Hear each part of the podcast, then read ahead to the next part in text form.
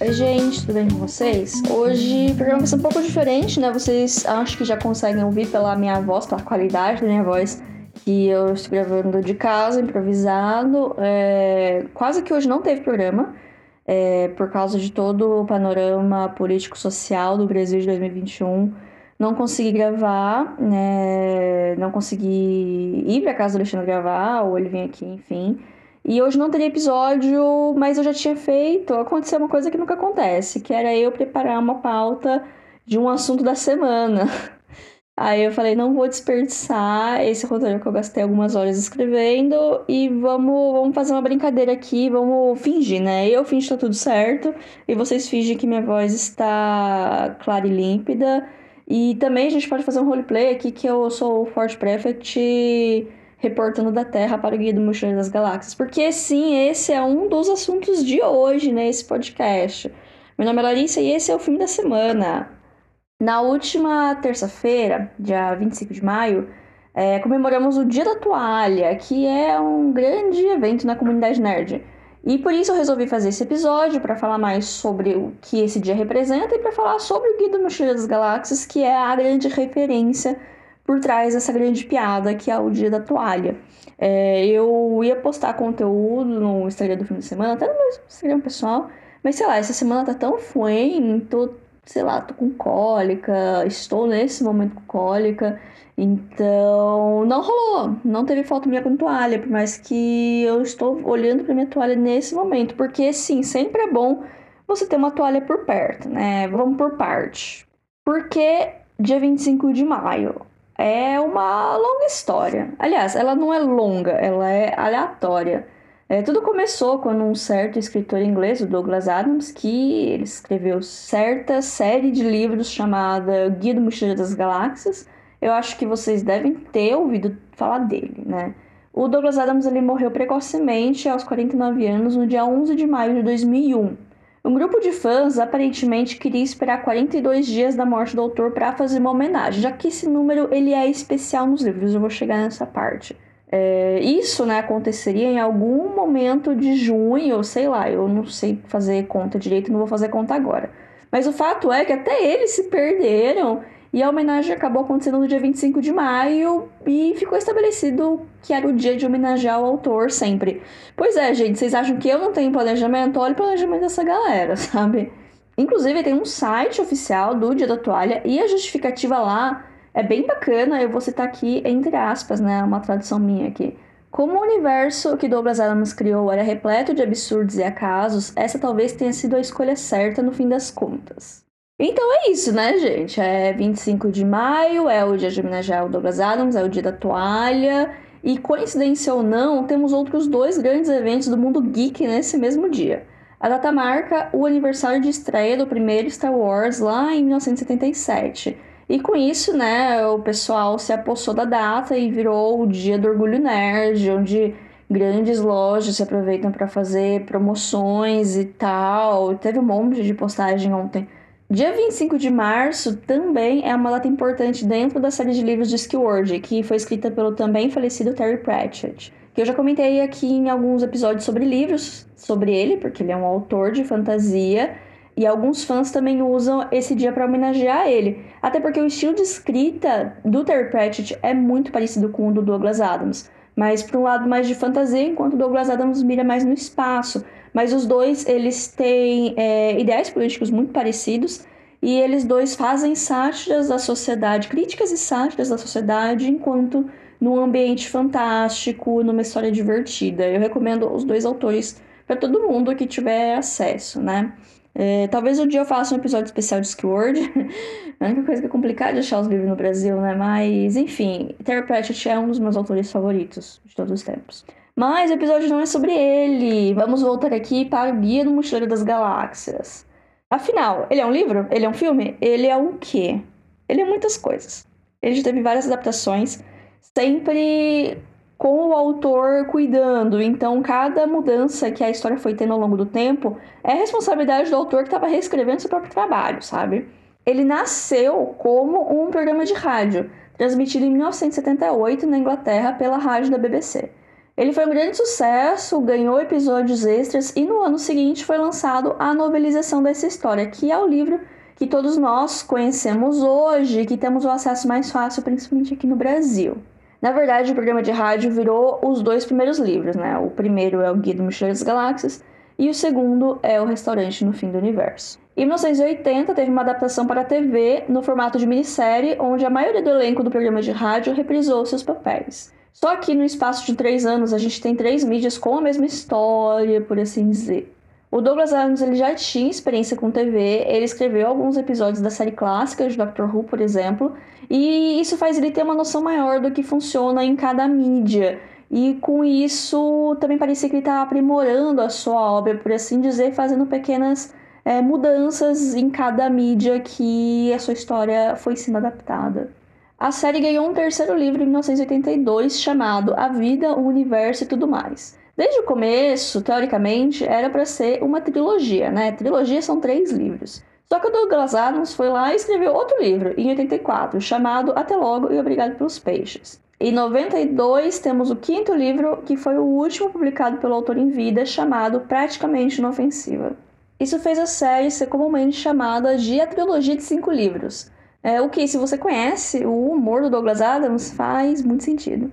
Uma continuação para a série foi lançada em 2008 chamada E Tem Outra Coisa, termina com reticências, escrita pelo Ewan Colfer, o autor de Artemis Fowl. Eu li todos os livros, eu tenho todos eles, inclusive, mas os meus favoritos são os dois primeiros. E eu não gosto do sexto livro, eu acho ele um pouquinho enfadonho, sem falar que é o mais grosso de todos, que são razoavelmente finos. A minha história com essa série, inclusive, ela é, ela é engraçada, porque eu ganhei o primeiro livro quando eu tinha 13 anos. Né, perto da data do lançamento do filme, né? Sim, tem um filme, acho que eu já comentei, acho que vocês sabem também, a gente vai chegar lá, vamos com paciência.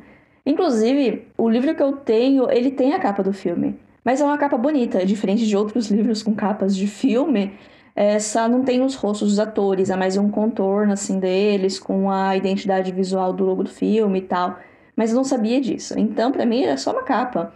E no verso, né, na contracapa de trás, tem os créditos do filme, que nem tinha nos VHS, com aquela fonte bem fininha, bem comprida. Eu demorei anos para perceber que tinha aquilo na capa do livro, pra vocês terem ideia. Eu sou. Eu era criança, gente, na época.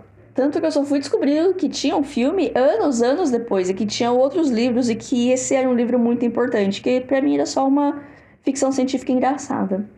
O livro foi um presente de aniversário da minha tia. Eu era uma criança prodígio que gostava de ler, ficção principalmente, e ela sabia disso e me deu um livro de ficção científica. Até aí, tudo bem, né? Eu lembro que eu gostei bastante dele. É, eu até cheguei a emprestar para algumas amigas e elas adoraram o livro. Eu fui tipo, a disseminadora da palavra de Douglas Adams desde muito nova, né? Inclusive, eu acho que esse foi o livro que eu mais reli na minha vida, é, até porque ele é fino. A minha cópia tem 200 páginas. São páginas grossas, então o livro parece ser mais grosso do que ele realmente é, assim. Toda essa história que eu contei aconteceu numa era pré-internet. Aí a gente pula para 2007. Eu estava fazendo um curso técnico em informática, cercada de nerd e finalmente com acesso à internet. Foi nessa época que eu descobri que tinham mais livros eu comprei todos eles, numa época que dava para comprar box de livro por 20 reais no Submarino. Foi por aí também que eu descobri que tinha o filme, que infelizmente no momento não tem no Brasil em nenhum streaming, nem para aluguel digital. Mas eu tenho um DVD dele na minha pequena coleção e eu lembro de ter. Meu primeiro contato com ele foi através de uma locadora. Vamos falar do filme aqui, né? Isso é um podcast de cinema, afinal das contas. É, eles mantêm o título do primeiro livro e foi lançado em 2005 com um moderado sucesso. Foi dirigido pelo Garth Jennings, que dirigiu também Sing, aquela animação com os bichinhos que canta. Mas a obra-prima dele, para mim, é o clipe de Imitation of Life, do R.E.M., é, sim, ele dirigiu vários clipes legais, eu acho que a, ele fez a maior parte da carreira dele com isso, né, com música, mas esse do R.E.M. é um dos meus favoritos. É aquele, não sei se vocês conhecem, ele começa com um plano aberto de uma festa num jardim, que parece uma foto. Aí ao longo do clipe ele vai dando zoom assim, em várias pessoas, né, em vários pedaços dessa foto, então acontecendo algumas cenas. Aí você vai montando uma historinha assim de toda aquela festa. É bem legal, gente. Procura no YouTube curtinho, o quê? Cinco minutos, uma música? Vale a pena. O elenco do filme tem nomes de peso como o Martin Freeman, Sam Rockwell, John Malkovich, Zoe Deschanel, entre outros. A sinopse da história, que também é a sinopse do primeiro livro, é bem em resumo, né? Tem esse rapaz, o Arthur Dent, ele é um cara bem da média, assim. Ele vive uma vida pacata, até que aparece uma galera da prefeitura para demolir a casa dele. Ele fica bastante irritado, até porque tudo envolve um embrólio burocrático imenso. Tudo muda alguns minutos depois, quando um amigo dele, o Ford Perfect, aparece falando que a Terra vai ser destruída e eles precisam sair de lá. O Arthur até se permite ficar confuso, né? Esse amigo ele sempre foi meio doidinho, mas quando eles se dão conta no espaço, a Terra foi de fato destruída junto com a casa do Arthur. E afinal das contas, o Ford não era um humano, mas sim um alienígena que estava na Terra fazendo pesquisas para o Guia do Mochileiro das Galáxias, que é uma enciclopédia descolada com descrições e dicas do universo para viajantes. É, ela, é, ela compete com a Enciclopédia Galáctica, mas ela é muito mais legal e descolada e tem em sua capa letras garrafais escritas Não entre em pânico. E por causa disso, os dois meio que viram mochileiros, eles têm que viajar no espaço e tal, aí só que eles não têm uma nave, aí eles precisam se virar, por isso mochileiros. Aí eles conhecem uma galera e vivem juntos grandes aventuras. Essa é uma sinopse bem assim por cima de tudo que acontece. Acontece um monte de coisa, mas não vou falar que acontece pra vocês assistirem um filme ou lerem um livro, sei lá, vocês que escolhem. O filme é fiel ao livro, né? Vamos, vamos falar sobre o elefante aqui na sala. Essencialmente, é fiel sim, né? Até porque o Douglas Adams foi co-roteirista, né, antes da sua morte, então tem algumas alterações na história, mas foi só o autor sendo o autor e editando seu próprio trabalho. Aliás, tem algumas escolhas que podem ter vindo dos produtores, como por exemplo ter um foco maior no triângulo amoroso e todo o drama que isso gera, né? O livro tem isso, mas é bem mais passado, acontece, beleza, mas tem outras coisas acontecendo, enquanto no filme isso é meio que um dos centros, assim, né? O centro sentimental da história. Mas o filme ele mantém o ritmo caótico dos livros, né? É, tem capítulo de história, tem capítulo que ele fica desenvolvendo conceitos absurdos que não levam a lugar nenhum aparentemente, mas dali 50 páginas isso vai ser importante.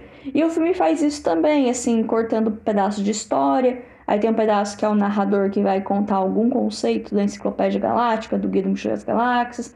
E depois isso vai fazer sentido lá na frente, porque vai ser justamente o que eles precisavam. A gente só precisava saber o que, que era isso. E também porque é divertido. Esses momentos de pausa são as minhas partes favoritas do livro, porque é onde tudo fica extremamente absurdo. E no filme eu achei que foi bem adaptado. Se vocês tiverem oportunidade de ver o filme, vejam ele. Assim, ele não é o supra-sumo do humor britânico, mas ele é legal, ele é divertido, é uma sessão da tarde bacana. Agora, os livros eu recomendo bastante, principalmente os dois primeiros. E a sessão Doctor Who também. Ele não é tão caótico, mas tem uma energia bem similar. Agora, para a última parte desse programa, eu queria fazer uma sessão glossário, né? Explicando alguns termos, piadas, referências que estão dentro da cultura pop e muita gente pode não entender 100% o que, que é isso, né? Vamos começar aqui por que dia da toalha? Por que esse dia chama dia da toalha? Por que a toalha é tão importante assim, né? Segundo o Guia do Mochileiro das Galáxias, a toalha é o item mais importante de um aventureiro. É, vai, segue agora uma citação que vem do livro. Abre aspas. A toalha é um dos objetos mais úteis para um mochileiro interestelar.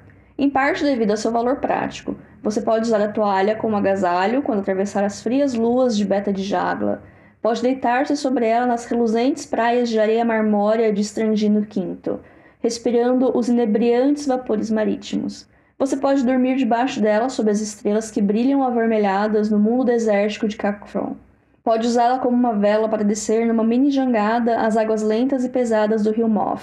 Pode umedecê-la e utilizá-la para lutar em um combate corpo a corpo, enrolá-la em torno da cabeça para proteger-se de emanações tóxicas ou evitar o olhar da terrível besta voraz de Traal, um animal estonteamente burro que acha que se você não pode vê-lo, ele também não pode ver você. Estúpido feito uma anta, mas muito, muito voraz. Você pode digitar a toalha em situações de emergência para pedir socorro e, naturalmente, pode usá-la para enxugar-se com ela se ainda estiver razoavelmente limpa. Fecha aspas. Gente, olha esse estilo de escrita. É, tipo, maravilhoso. Ler esse livro é maravilhoso. Próxima pergunta. O que diabo é 42 que o pessoal fica falando tanto? Dentro da mitologia do Guia do das Galáxias, tem esse grupo de aliens super inteligentes. Eles montaram um supercomputador e perguntaram para ele qual é a resposta da vida, do universo e tudo mais. Depois de mais de 7 milhões de anos calculando, o computador chegou a uma resposta, que é justamente o número 42. Quando questionaram o computador sobre esse resultado, ele disse que a resposta não importava porque eles não tinham feito a pergunta certa. Então essa galera resolveu montar outro supercomputador ainda mais super para descobrir essa pergunta. E o que aconteceu daí é um spoiler porque tem a ver com a história dos livros, mas já adianto que não esperem um desfecho satisfatório. Fã é tudo doido e vieram com mil teorias do porquê o autor escolheu o número 42. Mas segundo ele mesmo, é tudo besteira, porque o significado desse número não é importante. E quem quer ficar achando significados ocultos não entendeu a história. Não entre em pânico é uma boa citação que também é originada dos livros, né? São os dizeres da capa do Guia do Mochileiro das Galáxias, é, por dois motivos, né? Para acalmar os viajantes do espaço e também porque o funcionamento do guia é um pouco complicado e pode intimidar um mochileiro de primeira viagem. Aliás, o guia é basicamente uma tablet, um quadrado portátil com todo o conhecimento da galáxia. E olha que a gente está falando de uma obra dos anos 70, mas, né? Muitas obras do passado preveram, entre aspas, muitas das tecnologias que temos hoje, mas, enfim, prever que a gente teria todo o conhecimento da humanidade numa coisa pequena não é necessariamente novidade, mas, né, algumas pessoas acertaram mais que outras. Então, gente, esse foi o programa de hoje, diretamente da Batata que eu moro, né? Essa é uma transmissão pirata que entrou no feed do filme da semana. Então, é isso, gente. Entrem nessa fantasia comigo do áudio ruim. E até semana que vem, que vai estar tá só melhor, eu espero. Não sei qual vai ser o tema ainda, nem comecei a escrever esse roteiro. Me ajudem, pelo amor de Deus. Eu falei que por causa do Oscar eu tava meio mad de filme, mas eu acho que não foi só por causa do Oscar. Acho que foi que, ao mesmo tempo que eu tava maratonando os filmes do Oscar, eu resolvi assinar o mês teste do Telecine e assistir um monte de filme. Aí tem um episódio sobre isso, inclusive, sobre toda a minha experiência assinando Telecine. Vale a pena assistir, é muito bom. Tem várias recomendações de filmes bacanas naquele episódio. Então eu acho que dei uma cansada. Eu tô lendo muito livro. Logo, logo eu acho que vai ter mais um episódio especial de livro, porque nesse meio tempo eu já li quatro livros. Eu já bati minha meta de leitura desse ano, já antes do final de maio. E, enfim, gente, é, é o que tá rolando na minha vida hoje em dia. Sigam a gente nas redes, arroba filme.da.semana no Instagram, arroba filme underline da semana no Twitter ou mande um e-mail pra gente no e-mail podcastfilmedasemana.gmail.com. E até semana que vem, gente. Tchau, tchau.